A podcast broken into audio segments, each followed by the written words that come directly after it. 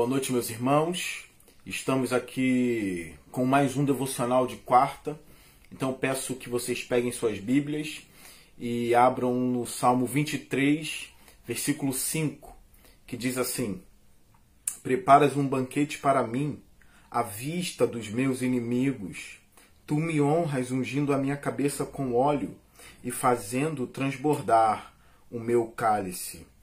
Como eu disse em outros vídeos, em outros devocionais, existem uh, estudiosos que acreditam que esse é o salmo do pastor e da ovelha. Ou seja, todo esse salmo então fala do cuidado do pastor com, com a sua ovelha, com a ovelha amada. Mas existem outros estudiosos que acreditam que não, que esse não é o salmo do pastor. Né? Esse é o salmo do Deus que cuida dos seus, Deus que cuida dos seus servos. Então a primeira parte é representada por um pastor. Né? A, Davi aqui está pensando no cuidado que um pastor tem com a ovelha, então ali ele pinta o salmo, a primeira parte do salmo, com essa figura. Mas depois ele está pensando ah, naquele homem que passa por lugares perigosos, né? ou num peregrino, num viajante que por vezes passam Uh, passa por um vale né, da sombra da morte, o peregrino passa por esses vales perigosos, então ali ele tem um companheiro armado, com uma vara e com um cajado, e ele entende que esse companheiro, um tipo de segurança, um tipo de homem forte, ele está pensando ali em Deus, o cuidado de Deus com ele em meio ao vale. Então a, figu a, figura mudou. Ali ele não é mais uma ovelha, ali ele é um peregrino passando, ou um viajante passando por, por um lugar de perigo, da morte, uh, um lugar onde tem trevas, escuridão, mas ele está bem protegido, né? E, e, e, esse, esse companheiro é tão poderoso que ele diz: Eu não temerei mal algum, porque tu estás comigo. E agora a figura muda de novo. Então, Davi aqui, ele está tendo várias figuras e ele está colocando as figuras, uh, e todas as figuras representam ali o cuidado de Deus na vida dele. Então agora ele coloca uma outra figura, que é a figura de um anfitrião. Então Deus é o pastor dele, Deus é o protetor dele e Deus também é o anfitrião de Davi. Então aqui a ideia é que os inimigos estão ali em volta, vigiando e estão vendo o que o Senhor está fazendo na vida dele. O banquete que Deus serve para ele, a, a, a bondade de Deus a, na vida de Davi, então ele pinta agora esse salmo com a figura desse anfitrião. Então ele começa aqui falando, né, preparem um banquete para mim. Ah, primeiro ponto aqui, ele não ele não está perguntando se Deus vai preparar um banquete para ele, não é isso. Ah, ele não está querendo saber se Deus vai preparar um banquete para ele, mas ele começa dizendo: preparas um banquete para mim. Tu preparas, entende? Ele está falando com Deus aqui. Tu preparas um banquete para mim, à vista dos meus inimigos. É o Senhor que, que, que me honra, é o Senhor que me exalta, é o Senhor que prepara esse banquete para mim. Ah, eu estou na tua casa, eu estou nos seus aposentos e o Senhor faz isso comigo. Né? O Senhor prepara essa festa para mim, enquanto aqueles que querem me destruir, aqueles que querem me matar, ah, para a gente aqui, né, os inimigos das, das nossas almas, os inimigos da igreja. E Deus está provendo esse banquete, eles estão vendo como Deus é bom na vida do seu servo, como o seu servo sente satisfação ou tem satisfação em ter Deus como anfitrião dele. Na verdade, em ter Deus, e esse Deus se mostra como um anfitrião. E ele continua, né? Tu me honras, tu me honras ungindo a minha cabeça com óleo e fazendo transbordar o meu cálice. Então, alguns estudiosos, ah, pensando sobre esse texto aqui, fala que no mundo antigo, no Oriente Médio, ah, quando um convidado, né, ele entrava na casa do seu anfitrião, ou seja, ele era um convidado, ele, ele entrava na casa do anfitrião gentil, ele era recebido com óleo. Entende? O óleo ali significava boas-vindas, e também fazia com que o convidado tinha um rosto brilhante. Aquele óleo fazia com que o rosto do convidado ficasse brilhante, representando ali a alegria, ah, representando a, representando ali a felicidade, né? Ou seja, as alegrias e as felicidades que o anfitrião quer dar para o seu convidado. E os estudiosos também dizem que, apesar de, de fazer com que a face daquele que está no Oriente Médio, num lugar muito quente, a face fique uma face refrescante e brilhosa, também servia para dar um cheiro agradável ao ambiente e também ao convidado. E quem faz isso é um anfitrião. É um anfitrião que está fazendo todas as coisas. Então, a ideia desse salmo é a seguinte: a ideia que está na cabeça de Davi é que ele está na casa de um anfitrião próspero, que tem um farto banquete, que recebe ele, ou seja, ele é bem-vindo na casa do anfitrião. Pense sobre isso. Ele é bem-vindo e a prova de que ele é bem-vindo na casa do anfitrião é que ele derrama esse óleo fino, né? Os estudiosos dizem que esse óleo cheiroso era um óleo fino, era um, era um óleo caro que era jogado na face, né, na cabeça do, do seu convidado. Então ali fazia com que o convidado cheirasse bem e todo o ambiente com o cheiro daquele óleo que, que era um cheiro muito gostoso, é um cheiro muito agradável. E então o cálice transborda, ou seja, é o vinho. O, o que, que significa? Que a, a, alegria ali é abundante, entende? Tem provisão abundante ali e que o banquete é um banquete longo, tem de sobra aquilo transborda, entende? Ele está de fato como se estivesse numa festa. E o interessante é que ele está dentro desse banquete, banqueteando ali nessa festa, o cálice transbordando, ele recebendo as boas-vindas, e os inimigos estão vendo e não estão participando desse banquete. Esse banquete é somente para ele, esse banquete é somente pro servo do Deus vivo, porque ele tem o Senhor como anfitrião dele. Então ele está falando de Deus aqui. Então é o que Deus faz com os seus servos, aqueles que estão ah, ah, cansados pelo ataque dos inimigos, aqueles que estão na opressão dos inimigos. Chega uma hora que o anfitrião diz: entra aqui, unge a cabeça com óleo, coloca numa mesa com banquete e faz o cálice transbordar. É, é a provisão, é aquilo que não acaba, é aquilo que não falta. O banquete é longo, é para se fartar ali. Então o salmista está num lugar muito agradável, ele está num lugar de alegria e felicidade, porque Deus é o anfitrião dele. Ah, uma outra coisa que é importante pensar sobre, sobre esse salmo aqui é que ele não está falando que o salmista é o dono da glória ele não, você não pode pegar esse salmo e aplicar, né, como se você fosse o centro da questão, como se você fosse aquele que é exaltado em si mesmo, entende? Ou como se você, na verdade, é, fosse tão, tão, tão bom, tão exaltado, tão honrado que Deus faz isso com você. Essa não é a ideia do salmo. Você não pode pensar assim com o salmo, porque o, o, o, centro, o centro das atenções aqui, o Senhor da honra, o Senhor da glória, o Senhor da exaltação, não é o salmista. Repara, o salmista é apenas um convidado. Porque quando a gente fala o Senhor é o meu anfitrião, isso pode chocar. Como assim Deus é meu anfitrião? Alguns podem entender assim, ué, o Senhor está aqui para ficar me servindo, né, e fazendo tudo que eu quero e fazendo todas as minhas vontades. A ideia não é essa aqui.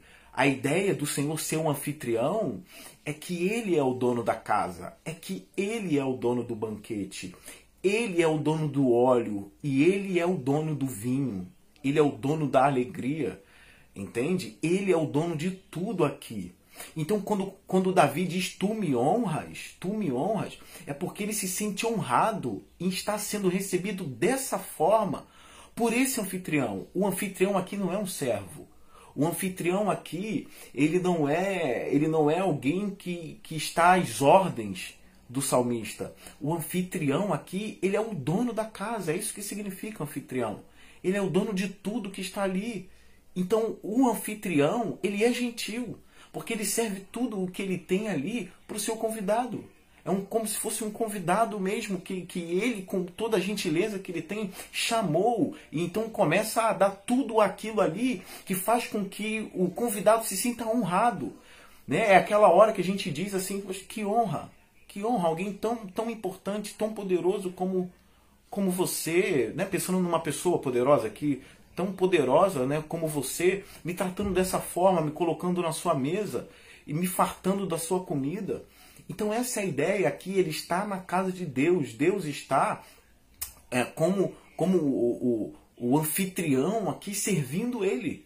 Alegrando o coração dele e na presença dos inimigos. Na presença dos inimigos. Isso aqui que, que é importante, ele foca isso.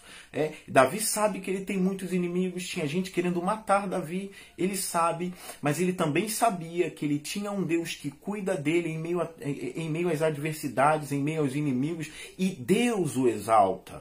Eu quero lembrar mais uma vez: o banquete pertence ao anfitrião, o óleo pertence ao anfitrião, e o vinho e o cálice que transborda pertence ao anfitrião. A glória aqui não é do salmista, não é do convidado, é do anfitrião. O convidado apenas fica espantado com todo o cuidado que o anfitrião dá a ele.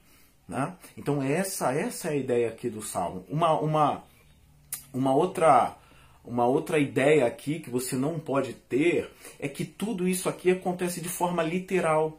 Que todo aquele que serve a Deus vai ter fartura em casa, literalmente, que vai ter uma mesa com um bolo de chocolate, com frango, com carne, todos os dias. E que vai ter uma grande casa e que a ideia não é esse salmo aqui não é não, não serve para ensinar a teologia da prosperidade, não serve para ensinar um triunfalismo, não é essa a ideia do salmo, não é essa. A gente pode pensar nesse salmo de forma espiritual também, que mesmo eu tendo pouco, espiritualmente eu estou sendo suprido por Deus. Por mais que eu tenha inimigos e que eu esteja passando por muitas coisas, eu sei que eu tenho Deus né? Ele é o Senhor de todas as coisas e, e, e nesse mundo espiritual, na minha alma, ele tem um banquete para mim, ele tem cuidado de mim, ele está provendo ao ponto do cálice estar transbordando. Entende? Então, mesmo você sendo ah, alguém que tem apenas o pão de cada dia, apenas o necessário para comer, não olhe para esse salmo pensando assim: poxa, o Senhor tem tantas coisas assim, dá tantas coisas aqui para Davi, e eu sou crente e eu não tenho tudo isso que ele tem. Repara, Davi, isso aqui é uma figura. Davi está pensando nisso aqui, entende? A ideia é que Davi sabe que Deus é a vitória dele em meio aos inimigos. Essa é a ideia. Deus é a vitória dele. Deus comemora com ele, Deus o exalta em meio a todo, a, a todo problema, a toda inimizade que, que ele tinha. Então pensa, pensa um pouco sobre isso. Ah, e a gente consegue enxergar aqui também o contentamento. Você pode me perguntar, mas como que você enxerga aqui o contentamento?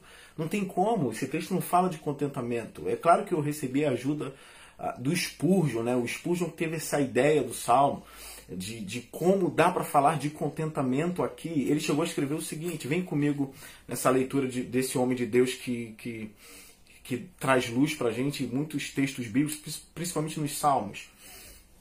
Ele diz assim, o Spurgeon.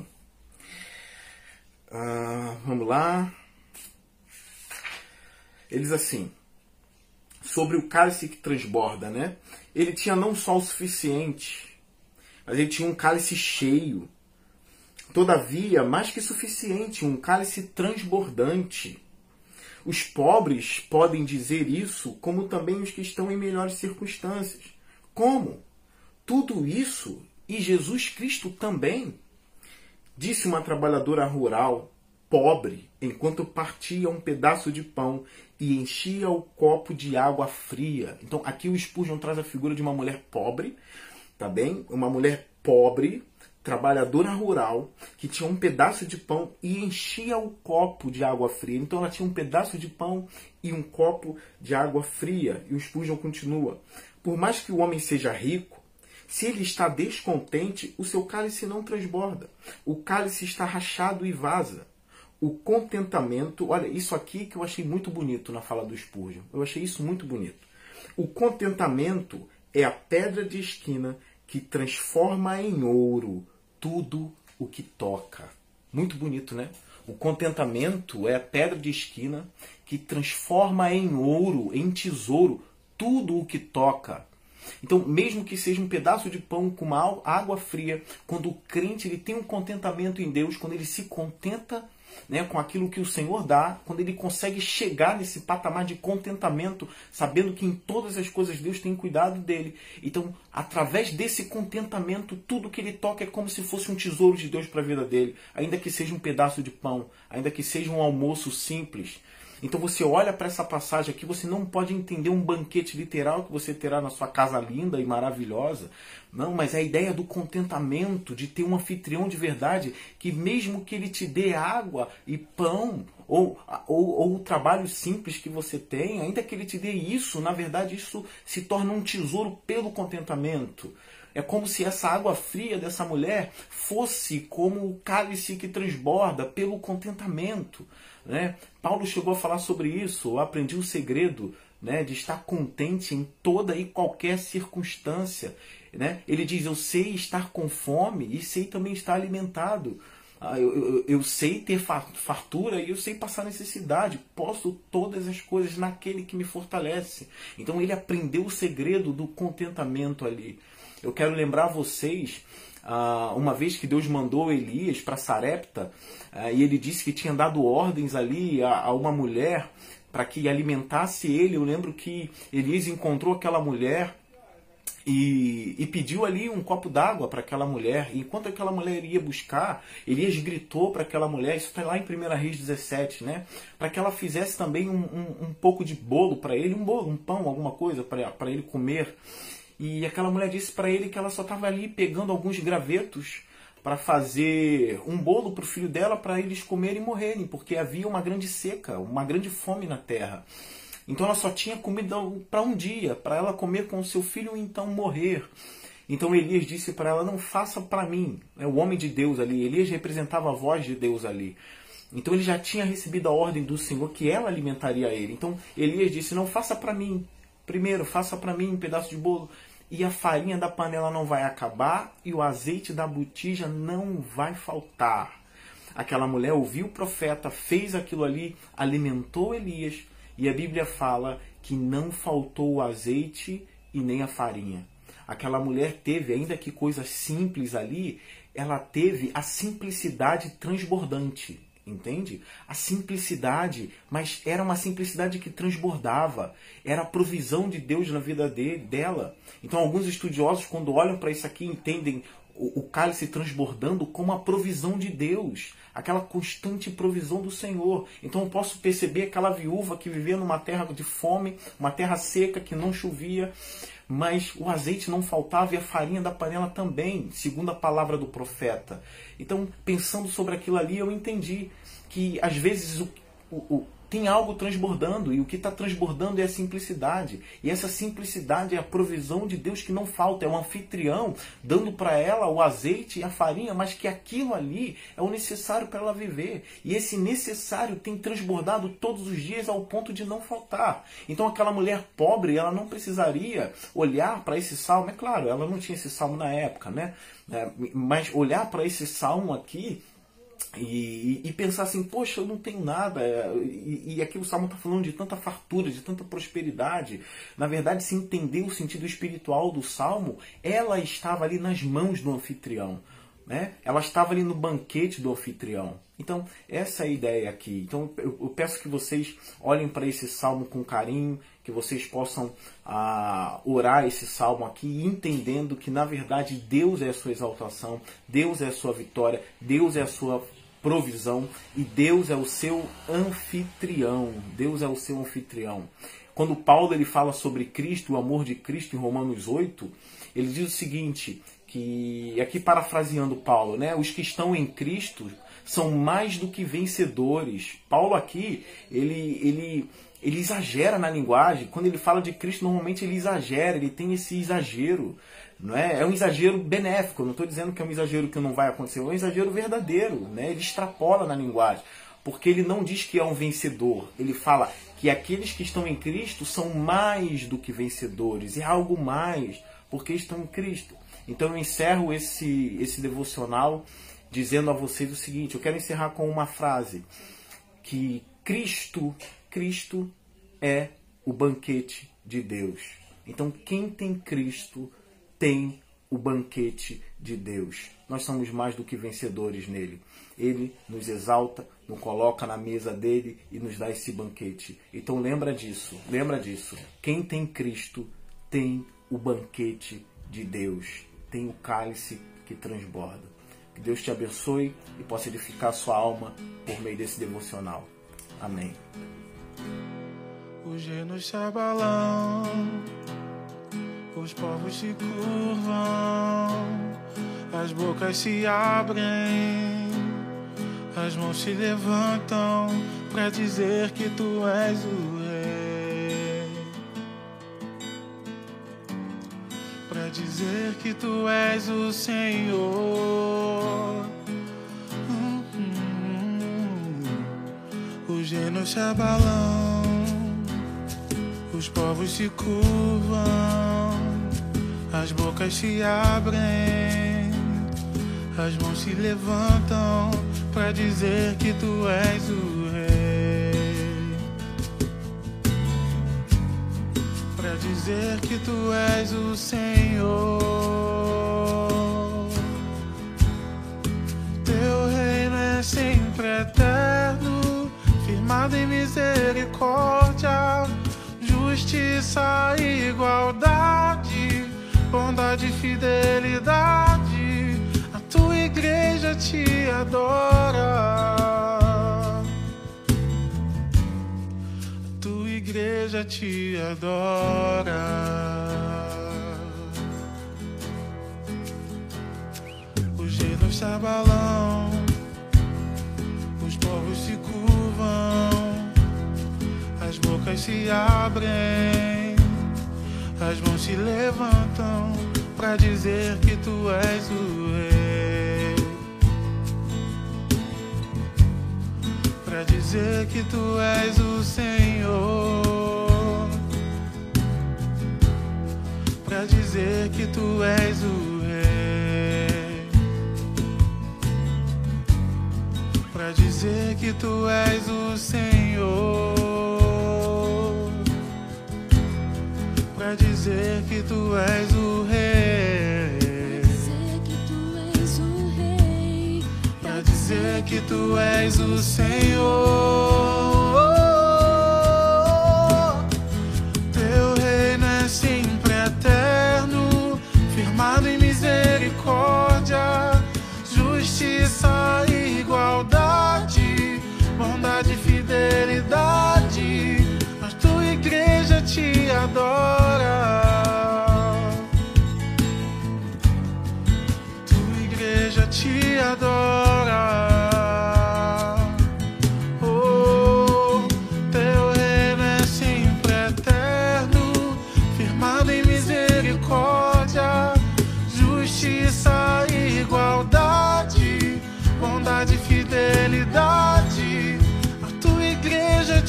Adora.